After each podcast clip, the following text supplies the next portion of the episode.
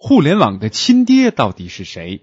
尽管众说纷纭，但是根据维基百科的说法是 Winton G. Cerf，他所发明的 TCP/IP 协议使他成了互联网的亲爹。同时呢，他还在2005年出任了 Google 全球副总裁。反驳的飞猪亲历了2月28号下午在北京的谷歌公司所进行的互联网之父和中国媒体的对话。人民大会谈今天的主角，互联网之父 Winton G. Cerf。The only problem with Microsoft is that Jeremy Goldcorn reporting from Jianwhai Soho 半岛英文台是怎样选中你的？和面试你人民大会谈。最简单的问题，作为 Google 的首席布道官，您的工作内容是怎样的？I get to make it up as I go along. Um, there are 哈哈，我的工作就是一直装作很忙的样子。它可以分成三到四个部分。第一部分是我过去三十五年中一直在做的，就是说服并倡导更多的人去建设互联网。那其次，我会去逐一的访问谷歌在世界各地的技术研究部门，了解全球的技术人员有哪些新想法，面临怎样的问题及他们的解决方案。有的时候我会把自己描述成一只辛勤的小蜜蜂。我第三部分的工作就是和媒体见面，告诉媒体谷歌公司都完成了什么样的工作，有什么样的进展。我还经常和公司以外的一些人去接触，这些人有不同的目的，有些人是希望把公司卖给谷歌，有些人希望能够来谷歌工作。第五部分，像我经常跟美国国会发生接触。比如参议院众议员这些人，那我会经常跟他们谈互联网的发展，这是我在政策层面的工作。最后一部分就是我经常去拜访一些知名的大学，我会鼓励这些大学做更多有益于互联网发展研究的工作，并鼓励大学生加入谷歌。所以呢，这部分有点招募新员工的性质。你的问题问的很简单，可是我的回答却非常长。在你看来，互联网的未来是什么样的呢？是不是所有人都会像 Second Life 那个游戏里面那样，在互联网里拥有一个虚拟的化身 That's an interesting vision of the future. I I don't think everyone on the planet necessarily wants to participate in Second Life or uh, the World of Warcraft or one of. 我觉得你刚才描述的这个想法非常有意思，但是我认为并不是每个人都希望到虚拟世界里头去玩 Second Life 或者是魔兽世界之类的游戏。 呃，我希望互联网的未来是每个人都应该能够访问互联网，他们可以充分利用网上的知识。很多时候，我要是记不得某件事情或者对某个问题不甚明了，我就会用 Google 搜索一下，百分之九十九的几率我会获得想要的答案。说到让世界上每个人都能使用互联网，我觉得这一天终将实现。但呢，还有待时日。我认为，越来越多像 PDA 或者手机这样的设备，正在为人们铺设通向网络的道路。比如说，手机短信，嗯，它的信息量很小，却能够起到巨大的沟通作用。所以，从社会的角度来说，我认为互联网将会帮助人们去发现与他们志同道合的伙伴。从商业层面看，有的市场只面对很少一部分人，但是却分散在很大的地理范围内。比如我的这副老花镜啊，是个大人物用过的，我可以放到 eBay 上面去拍卖，啊，说这是本杰明·富兰克林用过的。我很难把这么一小群人聚集到这个楼里来竞拍，但是呢，在线上就很容易实现。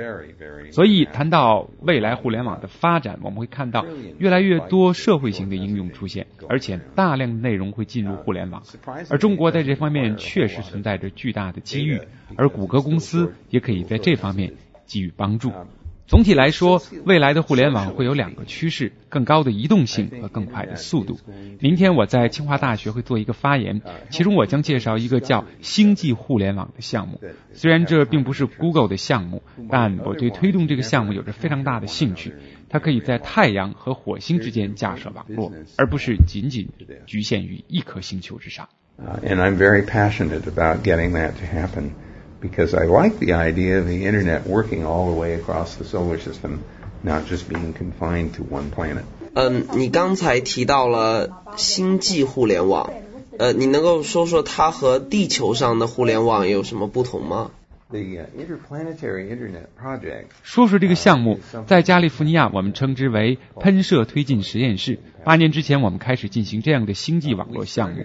我们假设用标准的互联网协议，用太阳系之间的通信。但是当时这个概念在产生一个星期之后就宣告搁置了。当时之所以我们觉得这个计划不可行啊，是因为我们知道火星在绕着太阳公转，这非常非常糟糕。为什么呢？当它转到地球这边的时候，你就可以跟它对接信号；可是转到另外一边的时候，哎，我们就没法和它进行通讯。所以呢，通讯信号是时有时无的，这对于传统的 TCP/IP 协议是行不通的。因为它一旦建立就持续存在。呃，还有一点是流量控制的问题，流量控制受到延时问题的困扰，在地球和火星之间，即便用光速衡量也要很长时间，最近三分半，最远要二十分钟。也就是说，如果你在地球上说停止，别再发数据了，在另一个星球上可能要二十分钟之后才能收到。可放在地球上，这也就是几微秒的功夫。那么二十分钟之间，大量数据依然保持着传输的状态，而无法被停止，这也是个问题。现在的互联网都是建立在短距离的基础之上，你发送停止指令，数据传输就会很快停下来。所以我们在星际之间必须重新建立通讯协议。在星球表面，我们依然使用过去的 TCP/IP 协议。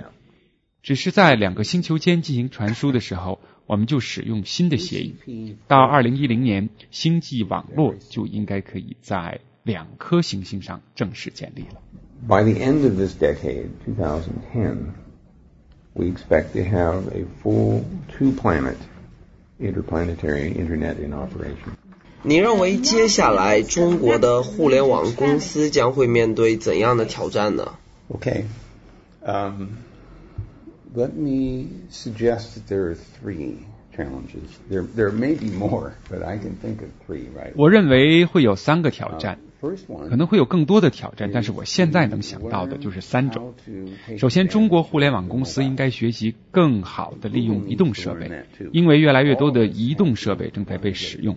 第二个挑战就是应该制造更多的中文内容，更多有价值的本土内容。第三个挑战和第二个挑战比较相似，就是中国的互联网公司应该将自己的服务推出国门，不是通过中文，而是另外一种语言，让全球用户来使用。我认为中国实际上拥有不少优势，与其他国家相比，比如说在光纤铺设方面，中国有大量的人力资源可以做这个工作，比如把光纤铺设到农村。把光纤带进每个家庭，同时中国在进行宽带的建设，在 IPv6 基础设施方面都做得很好。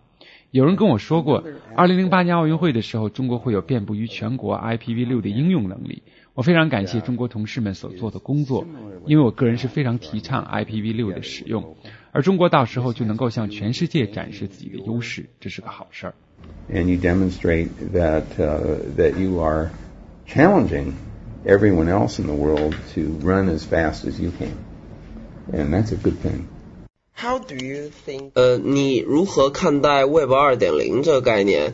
因为在中国现在到处都在说这个词，有人觉得这是一个赚钱用的花招，有人又觉得 Web 二点零切实可行。 I, I happen to be. 我恰恰觉得 Web 二点零仅仅是一个营销概念。 2.0 is just a marketing term. 前段时间，《财富》杂志说，互联网正在从一个搜索的时代走向一个发现的时代。你同意这说法吗？是的，我完全赞同。那 Google 也是这样的吗？ Of course, because Google is trying to help aggregate enormous amounts of information to help people discover what is there. 对，因为 Google 正在聚合各种各样的信息，帮助人们发现新的东西。我们让人们在线上进行合作，这对于基础科学、对于商业、对于市场营销、对于社会化网络都会有所帮助。所以我觉得《财富》杂志是对的。简单的搜索之后，一定是真正的发现。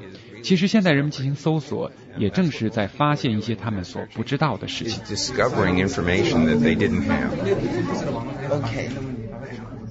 Thank you. Yes. 本节目由反播制作，triple w dot antiwave dot net。